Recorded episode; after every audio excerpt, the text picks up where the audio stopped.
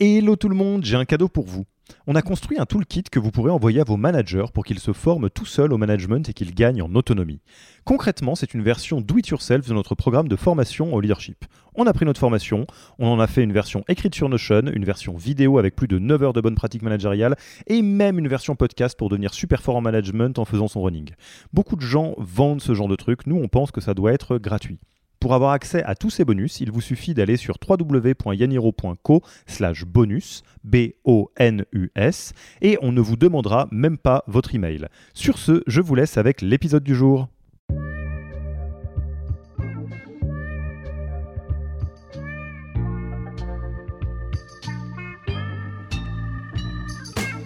Bonjour et bienvenue dans le podcast du Human Factor. Je m'appelle Alexis Eve et tous les mercredis, je vais à la rencontre des startups les plus véloces pour rentrer en détail dans les bonnes pratiques RH qui leur permettent de faire du facteur humain un levier de croissance plutôt qu'un risque. En général, c'est une expérience assez marquante parce que c'est quelque chose qui prend beaucoup de place dans la tête, quelque chose qui prend beaucoup d'énergie, beaucoup de charge mentale. Le Human Factor, ce n'est pas qu'un buzzword, c'est aussi le nom de notre premier livre les clés de l'alignement entre associés, d'une organisation adaptée ou encore de la bonne relation à son travail. The Human Factor, c'est 100 pages de retour terrain des plus belles startups et de bonnes pratiques actionnables. Si vous voulez en savoir plus, allez tout simplement sur www.yaniro.co book, B-O-O-K. On met le lien dans la description de l'épisode. Pour l'heure, je vous laisse avec l'invité d'aujourd'hui et vous souhaite une bonne écoute. Bonjour Ludovic, comment vas-tu? Bonjour Alexis, ça va super. Et toi? Bah, ça va bien, ça va écoute très bien. Début d'année en ce qui nous concerne, un tout petit peu malade euh, aujourd'hui, donc si vous m'entendez euh, tout sauter, euh, c'est que bah, c'est que je suis, que je tout saute hein, globalement, mais je ne vais pas infecter Ludovic parce qu'on est à distance, on n'est pas au même endroit, et ça ne m'empêche pas de me réjouir à fond les ballons que tu aies accepté Ludovic notre invitation sur le podcast du Human Factor de Yaniro, parce que bah, que dire de plus à part le fait que ton livre Dream Team fait probablement partie des livres que je recommande le plus quand on me parle de sujet de management. Donc, je suis sûr qu'on va faire un, super épisode ensemble. Donc, encore, encore merci d'être ici. Bah, merci Alexis euh, de l'invitation. Moi, ça fait longtemps que je vous suis. On n'avait jamais eu l'occasion encore de faire un truc ensemble, donc euh, c'est chose faite. Et euh, merci pour l'invitation. Je suis vraiment ravi d'être là. Alors, le sujet dont on va parler, si vous avez lancé l'épisode, vous avez une petite idée. Peut-être même que vous connaissez Ludovic et, le livre Dream Team. Mais si ce n'est pas le cas, je vais te laisser, Ludovic, toucher quelques mots à la fois de ce qui t'a rendu célèbre entre guillemets sur le livre Dream Team, ce que tu fais actuellement, et peut-être très quelques mots sur ce que tu as fait avant. Euh, ça marche avec plaisir. Euh, alors en quelques mots, mon parcours, en fait, moi j'ai testé pas mal de, formats, de, manières de travailler, euh, le salariat, l'entrepreneuriat. Aujourd'hui, je suis indépendant, et donc en fait, au travers de ce parcours, ça m'a permis de, toucher du doigt le sujet, le sujet humain, qui est un sujet qui m'a toujours passionné, quels que soient les, formats sur lesquels j'ai pu les, expérimenter. Et c'est vrai que le sujet du management est un sujet qui m'a toujours interpellé, pas de la mode manière d'ailleurs au début de mon parcours parce que euh, j'ai fait une école dite de management, mais on prépare à beaucoup de choses, mais pas du tout à, gérer des équipes. Et mm, on ne prépare d'ailleurs pas non plus à, gérer ton propre manager. Euh, et quand je me suis retrouvé moi-même à, manager, je me suis rendu compte à quel point, en effet, c'était un, rôle qui était euh, difficile. et donc, c'est ça qui m'a donné envie finalement de, de m'y intéresser. Et moi, ce que je fais et c'était l'origine de ma démarche et notamment de Dream Team. Euh, quand il y a un sujet que j'estime suffisamment stratégique mais sur lequel je me sens pas suffisamment bon, je vais à la rencontre de personnes qui font euh, qui font mieux que moi. Donc ça a commencé comme ça et, euh, et au final c'est presque 500 personnes, 500 managers que j'ai eu la chance de, de rencontrer euh, pour leur demander finalement ce qui marche le mieux concrètement sur le terrain pour avoir l'équipe la plus engagée possible. Et j'ai synthétisé tout ça donc dans un livre comme tu le disais qui est sorti fin 2019 qui s'appelle donc Dream Team et qui est l'origine d'une démarche plus globale qui va au-delà d'un livre puisque euh, depuis, bah, c'est devenu une boîte. Euh, et ce que je fais au-delà du livre, c'est que j'ai trois activités principales. Euh, la première, c'est de la formation. Je forme toute l'année des managers. La deuxième sont des conférences. J'interviens dans les boîtes auprès de, managers ou de non-managers sur ces sujets de comment toujours mieux travailler ensemble. Et puis aussi toute une partie plus de création de contenu à la fois pour ma propre communauté. Euh, j'écris aussi pour le magazine L'Express, pour euh, Welcome to the Jungle, pour LinkedIn aussi parfois. Euh, donc voilà un peu la, manière dont j'aborde tous ces, tous ces grands sujets autour de comment réussir à bah, s'en sortir, parce que c'est pas simple quand on a une équipe ou plus globalement à, faciliter les relations humaines au sein d'une entreprise. Et alors, si vous êtes familier, familière avec le podcast The Human Factor, vous savez que euh, la manière dont on prépare les épisodes, c'est très simplement euh, se poser un petit peu avec l'invité en amont en se disant bon, on va parler de quoi? Euh, Et là, c'est un crève-cœur parce que si vous connaissez un petit peu le travail de Ludovic, on aurait pu parler globalement de tout, on aurait pu parler de recrutement, on aurait pu parler d'onboarding, on aurait pu parler de, de, feedback, on aurait pu parler vraiment de à peu près n'importe quel sujet de management, forcément, vu que c'est le sujet que, que tu affectionnes particulièrement et sur lequel tu produis beaucoup de choses. Et du coup, au moment de choisir, on s'est dit ok, qu'est-ce que on pourrait euh, aborder comme sujet avec Ludovic qu'on pourra pas aborder avec qui que ce soit d'autre probablement euh, un sujet qui est important qui est actionnable vous connaissez notre euh, notre démarche. Et on a décidé comme vous l'avez vu dans le titre de l'épisode de parler des divas. On est parti? Allez, c'est parti. Donc peut-être, petit élément sémantique, hein, on ne va, pas va pas se mettre en mode encyclopédie en carta, mais tout de même, euh, je pense que ça parle à tout le monde la notion de diva, mais euh, ce qui se comprend bien s'énonce clairement. Donc euh, allons-y sur la définition. Qu'est-ce que c'est qu'une diva? Ouais, alors effectivement, pour s'aligner sur ce que c'est, je dirais qu'une diva, c'est quelqu'un dans une entreprise qui en général est très bon techniquement. C'est vraiment quelqu'un qui a des capacités quasi exceptionnel, on va dire, dans son, dans son job, euh, mais qui n'a pas un bon état d'esprit. Euh, concrètement, ça va se, se, se matérialiser. C'est quelqu'un en général avec lequel c'est assez compliqué de communiquer, qui est en général assez solo, qui va avoir du mal à partager de l'information. Voilà, ce sera assez compliqué de collaborer avec cette personne. Donc, en résumé, c'est quelqu'un qui, sur le, le fond, il n'y a rien à redire euh, parce qu'elle est euh, excellente, mais sur la forme, il y a quasiment tout à, tout à revoir. Euh, donc c'est un peu ma manière de définir la, hmm. diva. La, logique un petit peu sous-jacente étant que quelqu'un qui serait une diva et en plus pas au niveau d'un point de vue performance ferait probablement pas de vieux os dans l'organisation. C'est justement le fait d'être en surperformance la plupart du temps qui leur donne une forme d'immunité. C'est ça, exactement. C'est ça qui va poser problème, c'est qu'on en reparlera, mais c'est ça qui va faire qu'on est un peu ébloui, alors que l'autre cas que tu évoquais, en général, il se solutionne assez, assez rapidement et naturellement. Alors là, normalement, à ce stade, vous voyez très bien de quoi on parle. Je pense que c'était le cas avant même qu'on fasse la définition. Et euh, je pense, sans trop m'avancer, euh, dire que c'est un grand classique. C'est-à-dire, c'est pas des éléments isolés. Euh, je pense que parmi toutes les boîtes qu'on accompagne, les, les, founders qu'on coach, etc., j'entends quasiment toutes les semaines parler de il y a un tel, une telle dans mon équipe où je sais pas quoi faire. Souvent, c'est la manière dont moi je l'entends. J'entends, bah, je sais pas quoi faire, j'ai tout essayé, etc. Donc peut-être pour prendre les, choses les unes après les autres, commençons par le commencement, comment on détecte, comment on, repère euh, euh, une diva euh, quand on est manager? Ouais, c'est une vraie bonne question parce que souvent le, problème commence par là. On met du temps à se rendre compte que c'est une diva, à mettre vraiment un, mot sur, sur ce qu'on vit.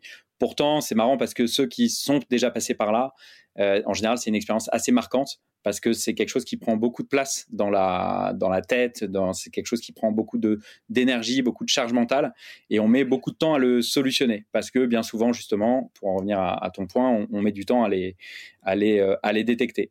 Et c'est vrai que déjà, je pense que le premier outil indispensable qui doit vraiment être d'équerre et, vraiment euh, excellent dans sa boîte pour euh, un peu comme, on va dire, euh, arme anti-diva, ou en tout cas euh, qui facilite la, détection des divas, c'est les one-to-one, les points en tête-à-tête.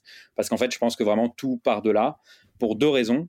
La première, c'est que bah déjà les points en tête à tête par principe c'est pour tout le monde parce qu'on a tous besoin d'avoir un échange de qualité avec quelqu'un dans sa boîte d'ailleurs que ce soit un manager ou quelqu'un d'autre pour un peu prendre de la hauteur sur ce qu'on fait et en fait souvent la diva bah, elle va avoir du mal à se plier aux règles collectives et donc typiquement le rituel du 1 à 1 c'est pas souvent un point très, le, plus facile dans l'agenda d'un manager qui a quelqu'un comme ça dans son équipe parce que souvent la diva elle va le faire sauter elle va le raccourcir elle va pas le préparer elle va arriver les mains dans les poches euh, voilà, ce sera, ce seront pas forcément des discussions très très constructives. Donc déjà, c'est une des premières raisons qui fait que le, point en one to one est un, bon moment pour repérer une, une diva.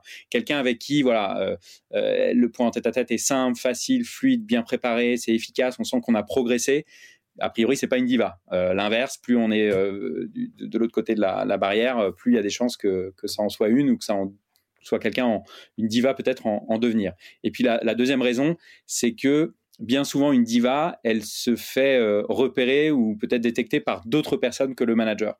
Euh, parce que le manager, je le disais tout à l'heure, il est souvent ébloui.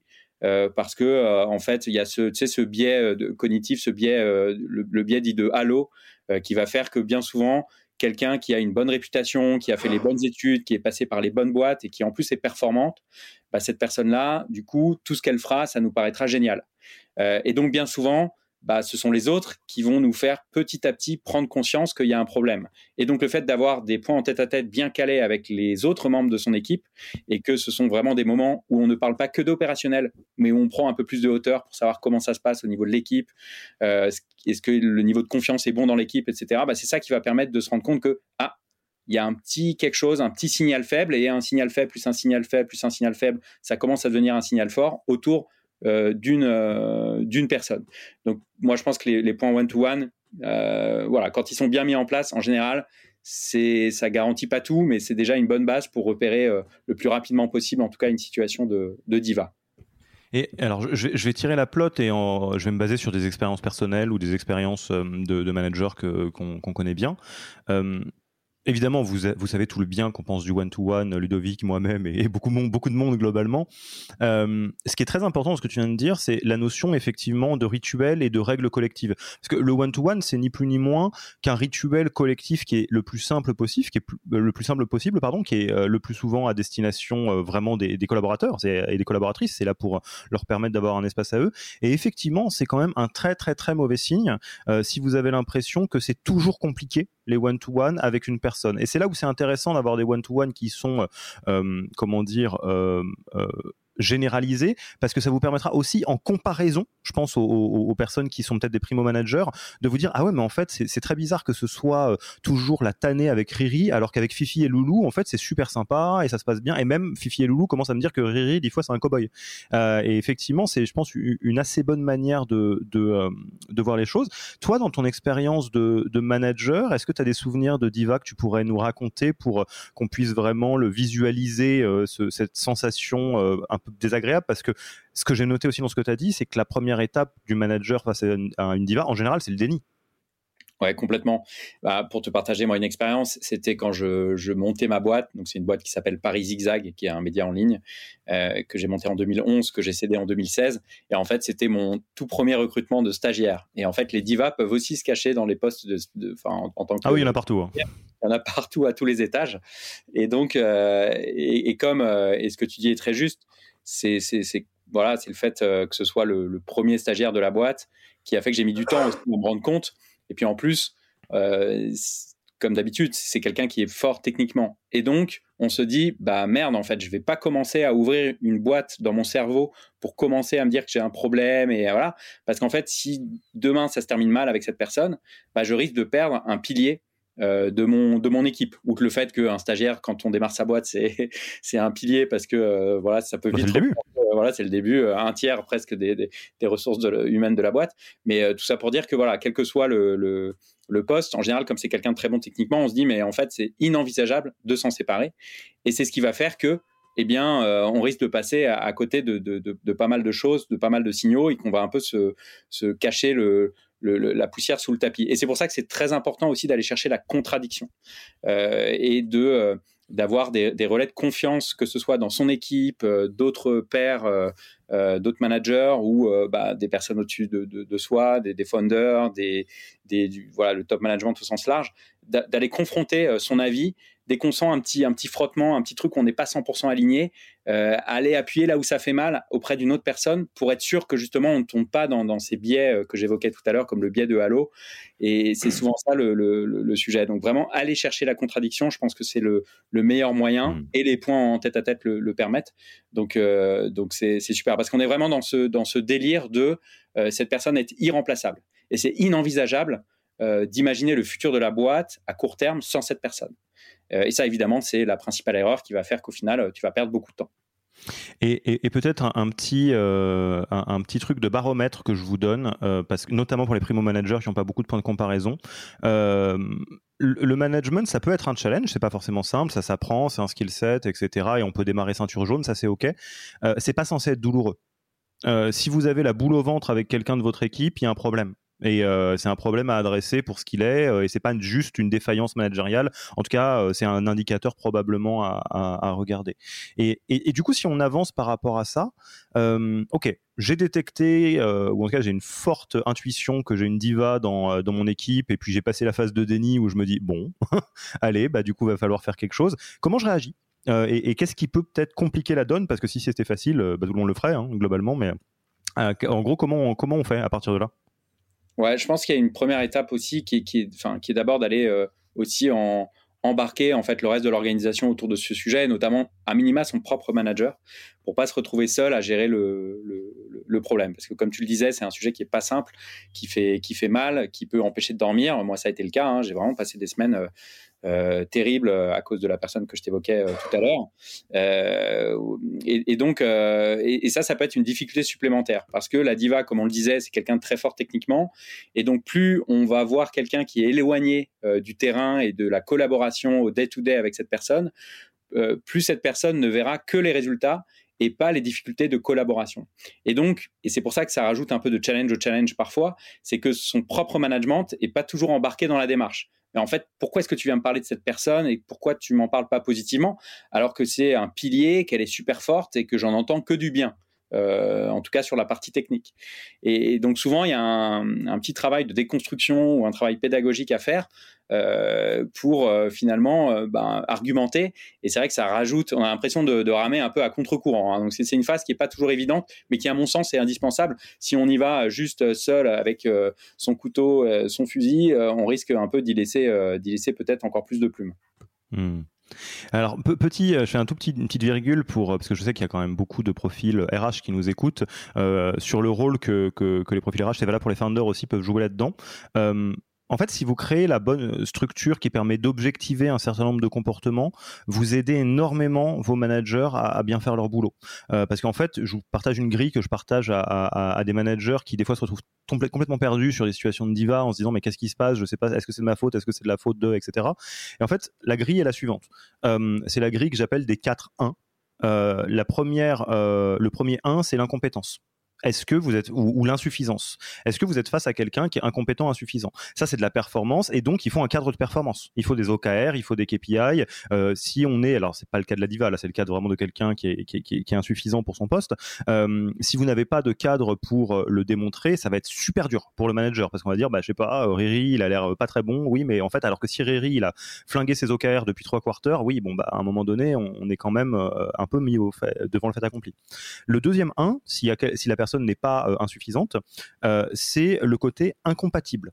Euh, à partir du moment où vous avez bien défini votre culture et où il y a des, leadership principles, des valeurs, des choses comme ça, vous êtes capable d'avoir des règles de vie à bord communes qui sont très simples. Et là-dedans, il y a des choses qui sont incompatibles et ça ne veut pas dire qu'elles sont bien ou pas bien, ça veut juste dire qu'on peut pas vivre sur ce bateau-là. Si la règle cardinale chez vous, c'est better done than perfect, 20-80 Pareto, et que vous avez quelqu'un qui a une valeur personnelle qui est le perfectionnisme, bah, c'est pas que le perfectionnisme c'est moins bien ou mieux que l'efficacité, c'est juste que c'est très différent et que ça va euh, évidemment euh, clasher avec euh, la, culture. Le troisième 1, qui est très, qui est plutôt un in, c'est inacceptable il y a des choses, on s'en rend pas compte, et, je suis sûr que tu as plein d'exemples là-dedans, où en fait, quand on creuse un peu, on dit, bah alors ok, tu as l'impression qu'il y a quelqu'un avec qui ça se passe mal, que tu n'arrives pas à embarquer, qu'est-ce que je peux me décrire, à quoi ça ressemble? Bah ça ressemble au fait que des fois, il vient pas. Mais et puis euh, en fait le, télétravail, euh, la, charte du télétravail, il la suit pas vraiment parce qu'il vient un peu quand il veut. Non mais c'est pas ok tout ça. Sans même parler des moments où c'est des, en, des entorses complètes au droit du travail, euh, ce qui arrive un, un, petit moment. Et seulement après tout ça, si vous avez quelqu'un qui est ni insuffisant, ni incompatible, ni fait des choses inacceptables, vous pourrez arriver sur le dernier 1 et penser que peut-être que vous êtes un con. Peut-être que vous êtes un tout petit peu intolérant euh, et que c'est à vous de travailler votre capacité à, être compatible avec euh, toutes les, tous les profils. Mais effectivement, d'où, euh, enfin pour revenir sur le message que j'avais aux founders et aux DRH, vous voyez bien qu'effectivement, si vous prenez le temps de construire un cadre de performance qui est clair, vous arrivez à mettre des mots sur le côté insuffisant. Si vous avez un cadre culturel qui est clair, on peut mettre des mots sur l'incompatibilité. Et si vous avez une compréhension claire des process ou, des, chartes qui régit un peu ce qui se fait et ce qui ne se fait pas au boulot, à quelle heure on arrive, le télétravail, etc., vous pouvez voir ce qui est inacceptable ou pas. Ouais, ce que tu dis, c'est un, très bon point. Euh, j'aime beaucoup la grille que tu viens de partager. Et c'est vrai que j'en ai pas parlé, mais en amont, évidemment, il y, a avant tout un sujet aussi euh, culturel.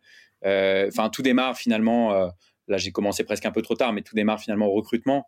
Euh, parce que euh, voilà, c'est évidemment dans la phase de recrutement, si la, la, la culture est, est, bien posée, si le voilà, en fait, euh, et tout le système de, de, de valeurs et, et, on en reparlera peut-être, mais c'est évidemment toutes plus, plus, ces bases-là seront solides, partagées, comprises, euh, plus euh, bah, on sera tous des, relais de ce, sujet-là dans l'entreprise, et plus la détection aussi sera rapide. C'est vraiment comme des antennes relais, en fait. Une antenne isolée, elle sert pas à grand-chose, elle va avoir du mal à, euh, faire quelque chose. Bah, quand voilà, tous ces petits signaux commencent à, à biper dans tous les sens, euh, et ben ça permet au final d'avoir un signal euh, fort et de prendre des actions euh, finalement et de prendre des décisions plus, plus, plus rapidement.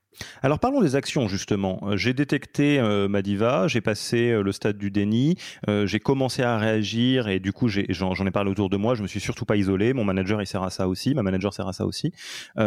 qu'est-ce qu'on qu'est-ce qu'on envisage, qu'est-ce qu'on met en musique?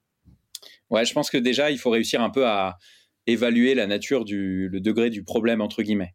Euh, c'est-à-dire que à qui on a affaire, euh, parce que toutes les divas entre guillemets ne se valent pas. Et c'est vrai que dans Dream Team, par exemple, je parle parfois des brebis égarées ou des brebis galeuses, euh, où je dirais d'un côté en fait c'est entre 0 et 100, c'est quel est le, niveau de diva de la personne, c'est-à-dire 100%, bah, ce sera quelqu'un, il sera vraiment très compliqué de faire de faire évoluer, de faire changer et de faire en sorte que ça se passe mieux. Et donc, ça risque de se terminer par un licenciement. Et plus on se rapproche des 0%, bah, plus là, au contraire, on se dira qu'il y, a des choses à faire. Bon. Ce qui est sûr, c'est que dans tous les cas, on est obligé de passer par le, les process qu'on va évoquer, les étapes que l'on va évoquer pour vraiment positionner euh, précisément la, personne et, et, euh, au final trouver la bonne, euh, la bonne décision. Donc, je, je, veux juste souligner un point que tu as dit pour que tout le monde l'entende bien.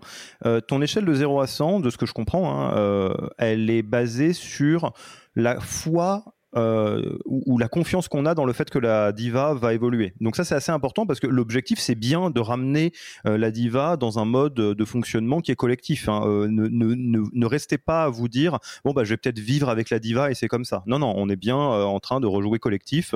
Donc effectivement 0 étant quelqu'un, enfin 0,1 étant quelqu'un qu'on peut tout à fait remettre entre guillemets dans, les règles du collectif en prenant le temps, bah, typiquement avec le process que tu vas décrire. 100% étant le côté tête de pioche où vous pouvez le faire sur tous les tons. Malheureusement, il n'y arrivera pas et du coup, c'est le licenciement qui est le plus probable. Exactement. C'est en fait c'est à la fois éviter euh, le jugement hâtif de se dire bah, c'est terminé, je pourrais, on, on, peut plus rien faire avec cette personne, donc euh, on trouve une porte de sortie. Euh, il y a des étapes, il y a des choses évidemment et heureusement à tenter avant d'en arriver à cette conclusion. Et c'est euh, non plus l'inverse où en effet euh, se dire bah je continue comme ça, euh, ça finira bien par s'arranger. Parce qu'en général, ben non, évidemment, le problème d'aujourd'hui, dans trois mois, il sera multiplié par trois, dans six mois, il sera multiplié par par, par 4, par 6, etc. donc, donc ça, je pense que c'est un point important. Et, ça, et souvent, on parle de courage managérial, qui est souvent un grand concept un peu on va dire un peu éloigné parfois de la réalité du quotidien des managers, ben là en fait on est en plein dedans. C'est-à-dire concrètement prendre le taureau par les cornes et se dire je vais faire euh, par exemple du mois à venir, euh, euh, ce sera ma priorité de gérer ce cas-là. Et de mettre en place les différentes actions qu'on va évoquer, bah ça, c'est vraiment très précisément et très concrètement faire preuve de, courage, de courage managérial. à l'inverse, bah, comme d'habitude, hein, laisser ça sous le tapis et laisser pourrir la situation en espérant qu'elle s'arrange, bon bah là, en fait, c'est l'anti-courage managérial. Mais vous allez voir, et on va rentrer dans le process juste après, euh, que d'expérience, et pour avoir été dans plusieurs situations, pareil, hein, de manager, d'accompagner les managers, etc., euh, le fait d'avoir un plan en tête, euh, ça permet de, d'être courageux beaucoup plus facilement. Parce que évidemment, si vous savez pas du tout ce que J'interromps l'épisode une petite seconde pour vous rappeler que si vous voulez envoyer à vos managers la version Do It Yourself de notre formation en management, il vous suffit d'aller sur www.yaniro.co slash bonus B-O-N-U-S. Sur ce lien, vous trouverez gratuitement toute notre formation en version vidéo, podcast et la boîte à outils du management Notion qui était jusqu'alors réservée aux managers conformés. On n'aime pas vendre des secrets, on préfère vous les offrir et parier que vous bosserez avec nous si vous voulez les implémenter plus vite. Sur ce, retour à l'épisode vous allez faire et que vous êtes juste en train de vous dire bon, faut que j'aille voir Riri et trois petits points, je sais pas ce qui va se passer. C'est beaucoup vous demander quand même. Donc d'où les pointillés que je te laisse dérouler de, de qu'est-ce qu'on fait étape par étape. Ouais, ça marche.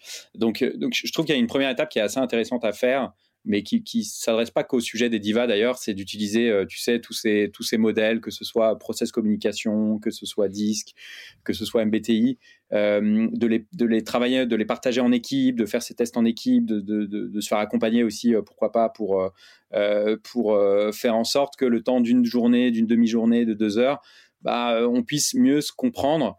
Et, et en tant aussi que manager, ça permet de mieux identifier à la fois sur la forme de l'atelier, ça permet de voir ceux qui jouent le jeu ou pas, et puis sur le fond, ça permet aux uns et aux autres de mieux se comprendre, de mieux se connaître, et, parfois même ce genre d'atelier permet de, solutionner pas mal de, pas mal de problèmes. Et moi, j'ai déjà eu le cas où en fait, ils étaient empêtrés là-dedans, ils ont fait euh, un atelier process communication avec un coach certifié, et en fait, ça a solutionné le problème, c'est-à-dire que la diva a disparu. la personne était toujours là, mais elle a, changé de posture. C'était des histoires plutôt d'incompréhension et de mode d'emploi qui étaient vraiment trop différents les uns des autres. Et le fait d'avoir posé ce cadre euh, commun et de, partager tout ça, ça, a débloqué complètement la situation. Donc parfois, en fait, ce genre de choses peut, ça peut tout solutionner. Euh, mais bon, c'est pas toujours le cas. Euh, donc aussi, il y, a un autre premier première étape à faire quand on est manager très concrètement, c'est ce mot qu'on utilise 500 euh, fois par, euh, par jour, j'allais dire, mais en tout cas par, euh, par semaine ou par mois quand on travaille sur ces sujets, c'est évidemment le feedback. Parce que on l'oublie, mais c'est le courage managérial, c'est ça aussi dans les points en tête à tête, c'est d'être capable de remonter un point à la personne. Et parce que on l'a pas forcément évoqué, mais c'est très contagieux en fait. Le problème de la diva, c'est qu'elle est contagieuse.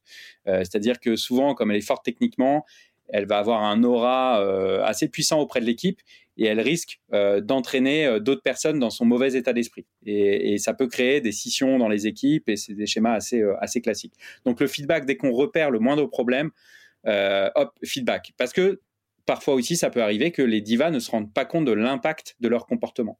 Euh, donc là, bon, il y a plein de, de canevas sur le feedback qui, qui existent. Moi, j'aime bien le, le, canevas CIA, euh, où on, parle du comportement de la personne.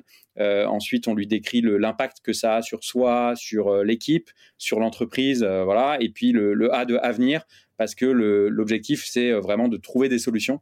Et, l'objectif, c'est vraiment de, commencer par ça, c'est le, début du plan, donc c'est assez soft, et de voir un peu comment ça se passe. Et en fonction de la nature de la discussion et si le A de avenir est plutôt euh, semble constructif ou pas, bah c'est ça qui vous permet sur cette fameuse jauge que j'évoquais tout à l'heure entre 0 et 100 de faire bouger le curseur. Euh, si vous l'avez par exemple prépositionné sur du 50 parce que vous disiez ok je, pense que vraiment là on est au milieu du guet, euh, ben si la discussion s'est bien passée vous pouvez commencer à faire glisser le curseur dans votre tête euh, plutôt sur la gauche et à l'inverse, si vous sentez que vous avez quelqu'un d'assez fermé, qui a du mal à se remettre en question, qui remet toujours tout sur les autres, ben là, vous aurez plutôt tendance peut-être à vous rapprocher euh, de la, de la droite du, curseur. Donc le, feedback, c'est vraiment clé. Et aussi, euh, voilà, toujours évidemment être factuel, s'appuyer notamment aussi sur les valeurs qu'on a pu évoquer, parce qu'en général, quand il y a un problème, c'est qu'on a quelqu'un qui est désaligné par rapport aux valeurs de l'entreprise. Donc s'appuyer sur des exemples concrets qui montrent qu'elle vient en contradiction avec les valeurs de la boîte, aussi ça permet de, de, mettre un peu les points sur les, sur les i. Du, coup, si je prends un exemple, je vais prendre volontairement un exemple qui est simple et tu me dis si c'est euh, euh, un peu la manière de, faire pour les, premières étapes. Euh, admettons, j'ai dans mon équipe Riri qui, entre autres choses, est particulièrement agaçant parce qu'il arrive le matin au bureau quand il arrive et du coup, des fois, ça met les équipes un peu dans la panade. du coup, il est pas très fiable. là, l'idée, ça serait dans les one-to-one que j'ai de toute façon avec Riri, ce qui va faciliter les choses parce que ça évite le côté viens dans mon bureau qui est hyper anxiogène, donc d'où l'intérêt d'avoir des points réguliers. Euh, d'aborder les trucs sur le, pas enfin d'aborder le sujet typiquement sur le modèle CIA. Alors, euh, alors écoute Riri, ce comportement-là, le fait que euh, mardi, mercredi et jeudi de la semaine, tu tu sois pas arrivé à l'heure, c'est très embêtant et c'est pas ok parce que voilà ce que ça ce que ça a créé typiquement c'est tes collègues qui ont été obligés de prendre la charge à ta place etc il faut que ça que ça s'améliore. Est-ce qu'on pourrait bosser ensemble sur un plan d'action pour que ça évolue? Et là, en fonction de si Riri euh, dit euh, ah ok euh, et joue le jeu plus ou moins, ou si Riri nie tout en bloc et nous renvoie dans la tête, on a une petite idée si on est à gauche de 50 ou à droite de 50 quoi. Exactement. Ce que je trouve intéressant là dans ce que tu dis, c'est que ça, déjà, euh, toujours pareil, de pas le faire à chaud et d'attendre le point en tête à tête, ça permet aussi de son côté, parce que souvent on est assez énervé quand on veut faire ce genre de retour, parce que souvent ça fait longtemps que ça traîne, donc c'est un peu la cocotte minute. Donc voilà, le fait d'attendre le point en tête à tête, de pas le faire cinq minutes après euh, le, fait qui vient de se passer, ça permet au moins de, de, faire redescendre la pression de son, de son côté. Euh, ensuite, euh, c'est vrai que ce qui est important, c'est vraiment de le faire le plus tôt possible. Et c'est ça qui est difficile parce que souvent on se dit, oh, c'est pas grave, allez, euh, on ferme les yeux pour cette fois-ci. Et, en fait, c'est compliqué parce que le problème, c'est que fermer les yeux, c'est vraiment cautionner. Et c'est vraiment encourager ce genre de, comportement parce que, évidemment, c'est toujours pareil. Si tu fais un truc et qu'on ne dit rien, bah, c'est qu'a priori, c'est OK de le faire. C'est-à-dire par défaut, on est tous câblés pareil, c'est comme ça. Et donc, bah, euh, si tu dis rien, bah, c'est que tu, tu, encourages en fait et tu fais grandir un peu le, le, problème. Mais, le, feedback, euh, enfin, je, dirais donc en première étape, si je résume pour le moment, il y a ces histoires de, de, modèles type process communication, DISC, MBTI, qui permettent souvent de prévenir euh, plutôt que de guérir. Quand il y a des premières difficultés qui commencent à se présenter, euh, bah, c'est de, de, commencer par faire du feedback et en effet dans le A de avenir de voir un peu l'ouverture de la personne. Et après, si je vais un cran plus loin, euh, si on se rend compte que ça continue, qu'on a du mal à s'en sortir, bah, c'est là où il faut sortir le, euh, le plan épervier, euh, je sais pas comment on pourrait l'appeler. En tout cas, moi j'appelle ça la règle, des trois tâches, des trois temps, euh, parce qu'en fait, euh, euh, c'est ce qui permet justement d'éviter que dans neuf mois ou dans un an, on soit toujours un peu empêtré dans ce problème et que rien n'est que bougé. et en fait, le, concept de ce de ce plan, c'est de se dire, ok, on se cale un premier point euh, où là justement on va faire un feedback mais un peu plus général et un peu plus appuyé que les que les précédents euh, où l'idée c'est de se dire voilà on a un problème euh, on reprend les comportements de manière factuelle on reprend l'impact que ça a euh, et on est toujours sur ce A de avenir en disant bah il faut que ça ait changé dans un mois euh, ou dans 15 jours, ou dans deux mois, voilà, en fonction un peu de la nature du problème, de, la, temporalité que vous souhaitez donner à, cette, méthode. Mais grosso modo, un mois d'expérience, c'est pas mal. Ça permet de laisser à la fois suffisamment de temps pour, pour voir comment ça évolue, euh, mais pas trop non plus pour éviter que le problème ne perdure trop longtemps. Donc au bout d'un mois, et on cale un point dans l'agenda de la personne, euh, c'est calé à l'avance et c'est un point dédié. Comme ça, ça, voilà, ça, c'est pas juste euh, on aborde ça euh, au milieu d'autres points dans le cadre de ces points one-to-one classiques. Non, c'est un point dédié qui est d'ores et déjà calé dans l'agenda. Comme ça, la personne sait dans sa tête que ok, on, aura une nouvelle discussion et, ce sera pas peut-être, c'est sûr, c'est dans nos agendas. Le jour où ça, où ça arrive, bah, on refait le point et ça, c'est le deuxième temps et on se dit bah, qu'est-ce que qu'est-ce qu'a donné la période? Là, l'idée, c'est aussi de beaucoup faire parler la personne, de l'écouter, hein, de se montrer soi-même très ouvert, le plus ouvert possible, en posant des questions, euh, en évitant d'être la personne qui parle le plus. Euh, on n'est pas là pour, euh, pour lui taper sur les doigts, on est là pour, pour l'écouter d'abord, pour lui demander ce qu'elle, ce qu'elle a pensé de la période, est-ce que selon elle, ça s'est amélioré ou pas, etc. Et ensuite, nous-mêmes, on, partage son, ressenti. Si ça ne s'est pas, si ça s'est arrangé, bon, bah, tant mieux, et fin de la, la, séquence, et on retourne à une vie normale, manager, équipe. Et puis, si on se rend compte que le problème ne s'est pas solutionné, eh ben, à nouveau, euh, on refait un, feedback sur la période passée. Euh, et, euh, et, cette fois-ci, bah, on, on, refixe un point et qui sera le troisième et peut-être le dernier, au sens où ce sera potentiellement, et ça, il faut pas hésiter à prévenir la personne, que ça pourrait être un entretien préalable à un, licenciement, si tant est évidemment que ça rentre dans, dans, le cadre légal d'un licenciement, mais en tout cas que ce sera un, troisième point où on envisagera une sortie d'un commun accord si jamais euh, bah, on n'arrive pas à, avoir solutionné le, pro le, problème. Et en fait, avec cette règle des, trois temps, bah, ça permet d'éviter encore une fois euh, que, euh, ben, voilà, que, dans, un an, on y soit, encore, parce que c'est très cadré, on prévient la personne, on a des, vraiment des temps longs de discussion avec elle, c'est des points qui, doivent être à peu près d'une heure, hein, idéalement, pour se laisser le temps d'avoir une discussion euh, longue, sincère, profonde, euh, si, jamais on, en a besoin. Et c'est vrai que cette méthode-là, pour l'avoir expérimentée à titre personnel et pour l'avoir recommandée à plein de managers qui l'ont mise en place, euh, bah ça, rassure aussi vachement parce qu'on sait où on va, euh, ça rassure vachement l'équipe aussi parce que l'équipe sent bien qu'il y a un plan et que, que les choses sont prises en, main. Euh, et, euh, au final, ça fait beaucoup bien à, tout le monde. Ce, que j'aime énormément avec ton, ton, process des, trois temps, euh, c'est qu'il est très très juste en fait. C'est une approche qui est très juste parce que en fait, le, présupposé, c'est que quelque part, euh, on est face à une brebis égarée euh, et qu'on peut tout à fait rattraper le coup. Euh, jusqu'à ce que en fait ça serait que ça soit de l'acharnement de penser ça. Euh, et, ce que ça crée en fait ça crée beaucoup de choses très bénéfiques. Déjà ça empower la personne euh, dans entre guillemets la suite de, la propre suite de ses propres événements. Parce que quelque part si vous dites je reprends mon exemple qui est très simpliste évidemment à Riri bon là on a un mois devant nous c'est un mois où tu arriveras à l'heure tous les tous les jours. Ou en tout cas tu mettras pas tes, tes collègues dans la panade. Rendez-vous dans un mois et ça c'est ce qui s'est passé. Bon bah très bien bravo Riri c'est cool. Pas du tout c'est pas du tout ce qui s'est passé, ça n'a pas bougé d'un iota. Là, on peut revenir en disant bah attends, euh, je comprends pas ce qui s'est passé. Euh, je t'écoute. Et comme tu l'as dit, là c'est pas le moment de taper sur les doigts, c'est je t'écoute. On s'est, je t'ai dit que c'était très très important, je te l'ai expliqué. On en a parlé. C'est tout le, tout l'objectif de cette période. Ça n'a pas marché quand même what, the hell, quoi Qu'est-ce qui s'est passé? Et là, euh, bon bah, si Riri essaye de t'emberlificoter, bon bah, c'est une chose. Euh, s'il y a un, truc énorme que t'as zappé euh, parce qu'il avait pas compris, parce que machin, bon bah, tu le sauras et, du coup, ça, ça, prend tout de suite une autre tournure. Et, le fait d'avoir une approche qui est très juste comme ça, ça permet d'éviter deux choses qui arrivent très souvent en startup, qui sont, à mon avis, très problématiques, notamment dans des jeunes boîtes. C'est un l'impression de toute puissance et d'impunité que peuvent avoir certains collaborateurs et collaboratrices qui n'ont pas intégré le fait que les licenciements soient possibles.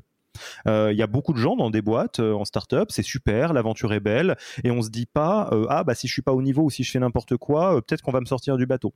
Et, les premiers jours où ça arrive, à partir du moment où c'est pour des raisons qui sont totalement compréhensibles par tout le monde, ça change la donne. Tout le monde se dit ah oui ok d'accord. En fait il y a des bords, il y a un cadre, il y a, y, a, quelque chose.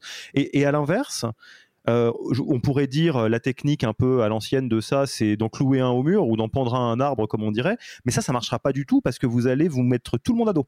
Vous allez créer une mutinerie parce que ça va être ah c'est le pauvre Riri il est là depuis le début. Alors que si Riri il a eu une chance deux chances trois chances et que le plan c'était vraiment d'essayer de réarranger les choses et que ça a toujours pas fonctionné bah normalement tout le monde se dira oui bon c'est vrai qu'il abusait un petit peu ou c'est vrai que etc euh, etc quoi. Donc c'est je, trouve très juste ce, cette approche et, ce qui est vrai aussi, c'est que le, je pense aussi, il faut déjà partir de deux postulats. Le premier, c'est se dire que ça va s'arranger, être dans un vraiment dans un mindset positif. Euh, et que la règle des trois points ou des trois temps, elle, voilà, elle, est vraiment là pour, pour tester tout ce qui a, enfin, c'est vraiment tenter tout ce qui a tenté, quoi. Euh, voilà. Et si jamais ça le fait pas, euh, bah en fait, c'est pas grave. Mais c'est juste qu'on a, on a borné le truc dans le temps. Et moi, je suis toujours frappé euh, pour avoir suivi des divas euh, euh, après le départ de, ma, boîte à l'époque et puis d'autres d'autres boîtes que j'ai pu accompagner, je me rends compte que parfois, en fait, la diva, une fois qu'elle a quitté la boîte parce que au bout de ce process, finalement, ça l'a pas fait, bah en fait, elle s'éclate ailleurs.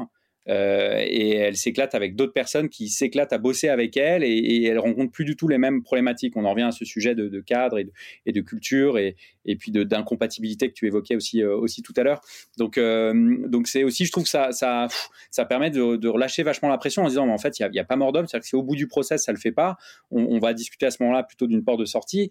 Et, et ce qui est assez fou d'ailleurs, c'est que dans, franchement, dans 100% des cas, moi, il n'y a pas une seule fois où j'ai pas eu ce retour où à la fin, quand on a fait cette, mécanique et que malheureusement ça l'a pas fait et qu'on se sépare de la personne, et eh ben c'est la vitesse derrière à laquelle il y a un soulagement euh, général euh, immédiat.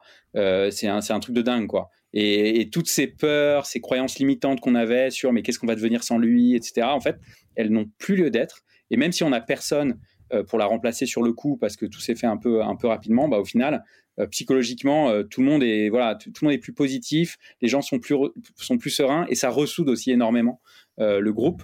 Et donc il y a des vertus vraiment incroyables à prendre le taureau par les cornes. et donc, donc voilà, ceux qui nous écoutent et qui auraient ce cas-là dans leurs équipes et qui auraient peut-être peur d'y aller, en fait, c'est un, c'est un moment difficile à passer.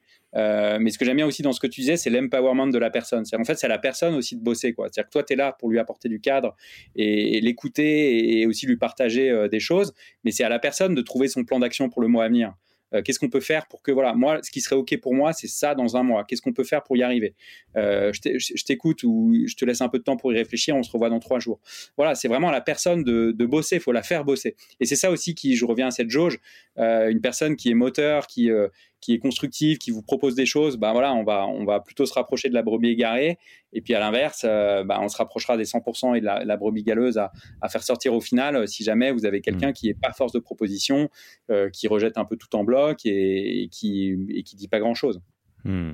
Et évidemment, euh, sortez-vous de la tête euh, le fantasme de euh, ah mais il ou elle est, tellement performant performante que si seulement j'étais un assez bon manager pour bah là ça serait super. Non, il y a plein de cas de figure dans lesquels euh, pour prendre une métaphore un tout petit peu claquée au sol, euh, Didier Deschamps, si on lui met des mauvais joueurs, il va pas gagner la Coupe du Monde. Hein. Euh, à un moment donné, vous pouvez, vous n'êtes pas magicien ou magicienne non plus. Donc le fait d'avoir un plan qui est très simple, qui est très juste et qui est dans l'empowerment où quelque part le plan c'est bon, bah on va redresser la barre ensemble. et si ça le fait pas, ça le fait pas. C'est ça va beaucoup beaucoup vous soulager. Surtout si vous nous écoutez, que vous êtes dans le cas et un peu usé par la situation, prenez le temps de réfléchir à dessiner le process selon ce que vient de dire Ludovic. Lancez-le là début d'année et, vous allez voir que déjà, il y a des fois, il y a de la magie qui se passe. Il y a des gens qui se remettent tout à fait dans le bon rythme. Euh, et euh, s'il n'y a pas de la magie qui se passe, vous allez voir que ça sera beaucoup moins dramatique que ce que vous aviez imaginé, parce que ça sera pas euh, quelqu'un que vous allez prendre lundi matin au café en disant bon, écoute, je te vire parce que tu me saoules. Ça sera quelqu'un avec qui on a tout essayé ensemble depuis deux mois et on voit bien que ça marche pas. Exactement. Et, et, en plus, même si ça se termine mal, au sens, en tout cas, une séparation, un licenciement ou autre. Alors un licenciement, ça se passe rarement bien, mais en tout cas, moi, je note souvent que le fait d'avoir euh, processé ça, de donner de la visibilité, d'être transparent avec la personne et lui donner le pouvoir et, une sorte de, période où on se redonne euh, mutuellement une, nouvelle chance, c'est euh, extrêmement apprécié. C'est-à-dire que même si on a quelqu'un qui est qui est pas forcément de très constructive, bah, cette personne, mine de rien, ça se fait pas forcément au moment de la séparation parce que c'est toujours un moment parfois en tout cas difficile, mais après coup, euh, il y a des, je, me souviens notamment d'un mail qui avait été envoyé à un, manager qui avait fait la, qui avait fait la méthode. Euh, ça s'était assez mal passé. Euh, au final, malheureusement, ça s'était pas arrangé. Voilà mais elle a été très surprise. Deux mois après, elle a reçu un mail de la personne, mais qui était assez hallucinant, où elle la remerciait euh, franchement et profondément euh, de l'humanité, de l'intelligence en fait, de la de, l'accompagnement de cette phase qui était euh, finalement simple pour personne. Et en général, une diva, elle n'est pas très heureuse hein. en, surface. Le, diva, il fait la beau, il fait le beau ou il fait elle fait la belle, mais en réalité, c'est pas quelqu'un qui est qui est très bien dans ses baskets souvent.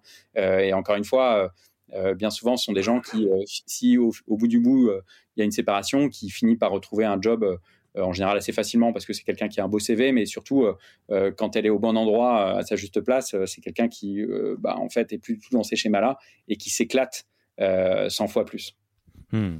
Et, peut-être avant d'atterrir sur l'épisode, il y a un cas particulier euh, qui, j'imagine, est le mode très difficile et, j'imagine qu'il n'y a pas de réponse absolue, mais sur lesquels tu as peut-être des, bribes euh, d'options, de choses à tester.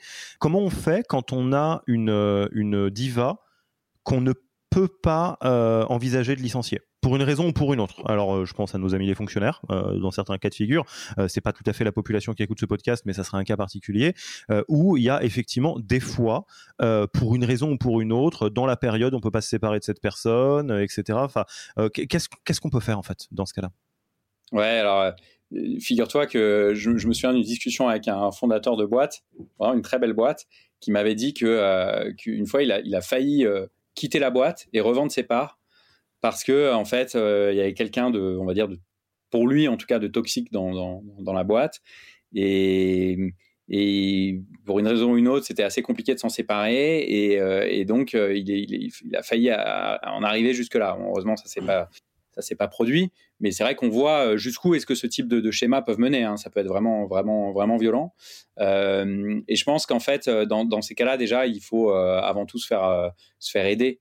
Euh, et de ne pas rester seul dans son problème. Alors, euh, selon la nature du problème, on a parlé des RH euh, pour moi qui doivent être un peu les premiers partenaires de ce genre de, situation, les, fondateurs, les founders, si, c'est pertinent, et ou pourquoi pas euh, on n'en a pas parlé, mais c'est vrai que le rôle du coach euh, extérieur euh, aussi peut avoir un rôle vraiment intéressant, soit vis-à-vis de la diva d'ailleurs, ça, ça peut être une des solutions, on n'en a pas parlé, mais si on a quelqu'un qui est ouvert au coaching, ça peut faire partie des options à lui proposer pendant cette phase justement où on se remet en selle, ou en tout cas finalement si dans le cas que tu évoquais, c'est pas possible de se séparer de la personne, bah, c'est soi-même de se faire accompagner pour, bah, a priori on va pas changer la on va pas changer la personne, donc c'est plutôt à nous de changer de regard sur la situation euh, et donc euh, ben, de faire un travail plutôt sur nous et de se faire accompagner par quelqu'un d'extérieur. Je pense que ce serait une bonne, une bonne démarche.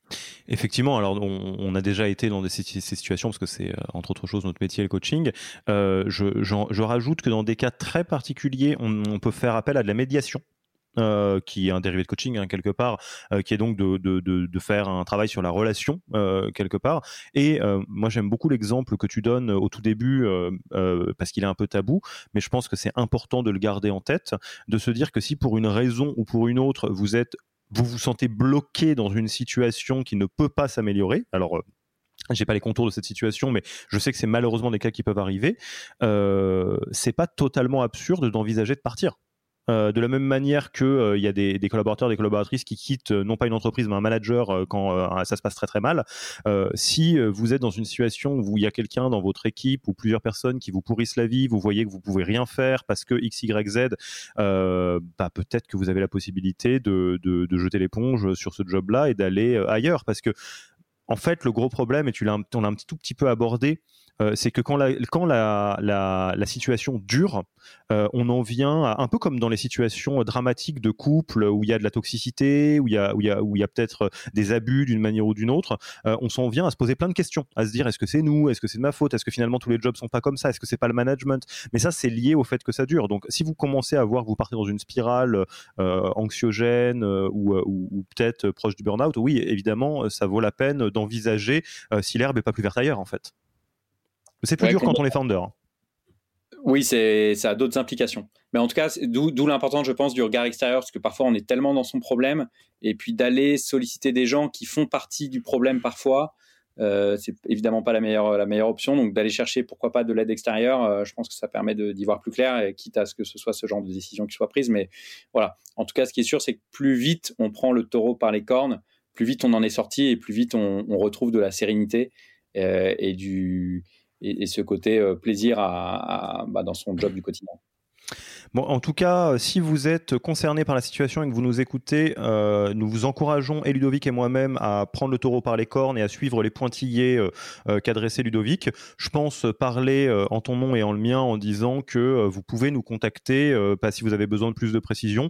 C'est des situations qui sont pas rigolotes, mais qui ont plus de solutions que ce qu'on croit. Donc, ne, soyez pas abattus et démarrez l'année 2023 sur d'autres augures. Et comme le disait Ludovic, probablement que ça, ça va amener beaucoup de bien pour vous et pour la personne aussi, d'une manière ou d'une autre. Donc, euh, on ne désespère pas et euh, on, ne, on, ne laisse pas la diva prendre trop de place, on recrée une relation positive. Je te propose qu'on passe tranquillement à la fin de l'interview. Première question, où est-ce qu'on te retrouve? Euh, Si on veut engager la discussion avec toi, on fait comment? Je dirais deux choses. LinkedIn, qui est le réseau social sur lequel je, je suis très actif. donc Ludovic Giraudon, et puis tout simplement aussi sur mon site internet ludovic-giraudon.com on trouvera euh, toutes mes activités et plein de manières de me contacter dessus. Euh, d'habitude, on demande euh, une recommandation de livre, de podcast, de blog. là, je peux parler en ton nom en recommandant le livre Dream Team, ta newsletter aussi, qui est très bien. Est-ce que j'oublie quelque chose? Bah, Te suivre sur LinkedIn, effectivement. ou il y a d'autres choses dans le contenu? Non, non, le, bouquin Dream Team et puis ma newsletter du même nom d'ailleurs, Dream Team. je pense que c'est déjà un, un bon début. Tu es sur un autre livre en plus, si je dis pas de bêtises, non?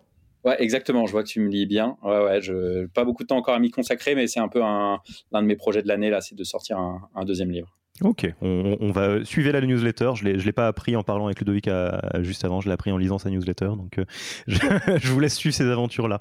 Euh, est-ce que tu as un outil RH euh, ou non, tool au sens SaaS ou non, préféré que tu voudrais partager? Moi, ce serait plutôt une, une posture en fait, plutôt une, une, on va dire une euh, un, savoir-faire ou un savoir-être presque euh, du, quotidien euh, en, ressources humaines au sens large, c'est la posture basse. donc cette, cette, posture où on se met au même niveau que l'autre, voire même en dessous, c'est-à-dire qu'on part du principe qu'on ne sait pas mieux que l'autre. Et parfois, quand on est manager, founder ou RH, on veut très souvent un peu prendre l'ascendant dans, la, dans l'échange et tout de suite apporter des solutions. Sauf que bon, bah ça c'est toujours pareil, c'est que sur le coup, peut-être qu'on gagne du temps, mais bien souvent, euh, on répond à un problème qui n'était pas le problème principal, euh, ou bien souvent, en fait, on, rend la personne toujours dépendante de, soi, ce qui n'est pas le rôle quand on est manager ou, RH. Donc le fait de, voilà, de, poser des questions et de faire réfléchir la personne pour que les solutions émergent chez elle, donc au travers de cette posture basse, c'est quelque chose que, qui fait vraiment, je trouve, des merveilles amène à cela. C'est euh, hyper addictif en plus. Quand, bon, moi, forcément, c'est mon job en tant que coach, mais même au-delà du coaching, euh, quand on voit la puissance de, cette posture, euh, on, a beaucoup envie de l'utiliser après. enfin, tu connais notre tradition, la tradition de passage de flambeau. pour bien démarrer l'année, c'est toujours un bon moment pour saluer les confrères, les consoeurs qu'on trouve vraiment exceptionnels. qui est-ce que tu aimerais inviter pour un prochain épisode du podcast The Human Factor?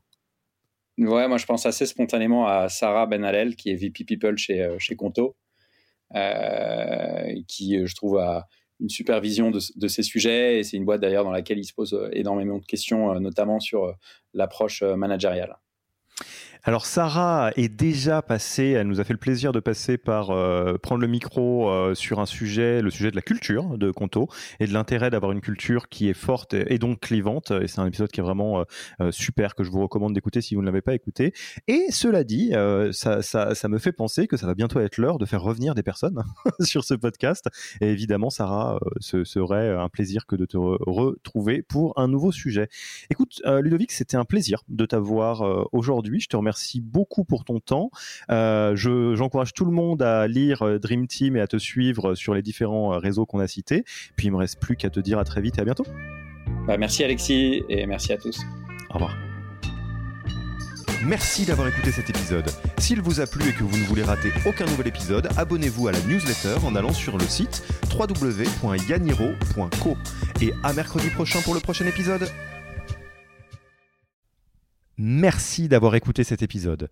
Petit rappel, si ce n'est pas encore fait, pour accéder à notre formation en management dans sa version gratuite, il vous suffit d'aller sur www.yaniro.co slash bonus, B-O-N-U-S. Vous y trouverez gratuitement toute notre formation en version vidéo podcast et la boîte à outils des meilleures pratiques du management dans un Notion récapitulatif. Et on ne vous demandera même pas votre email. Profitez bien de cette formation gratuite, envoyez-la à tous vos managers et à mercredi prochain pour un prochain épisode.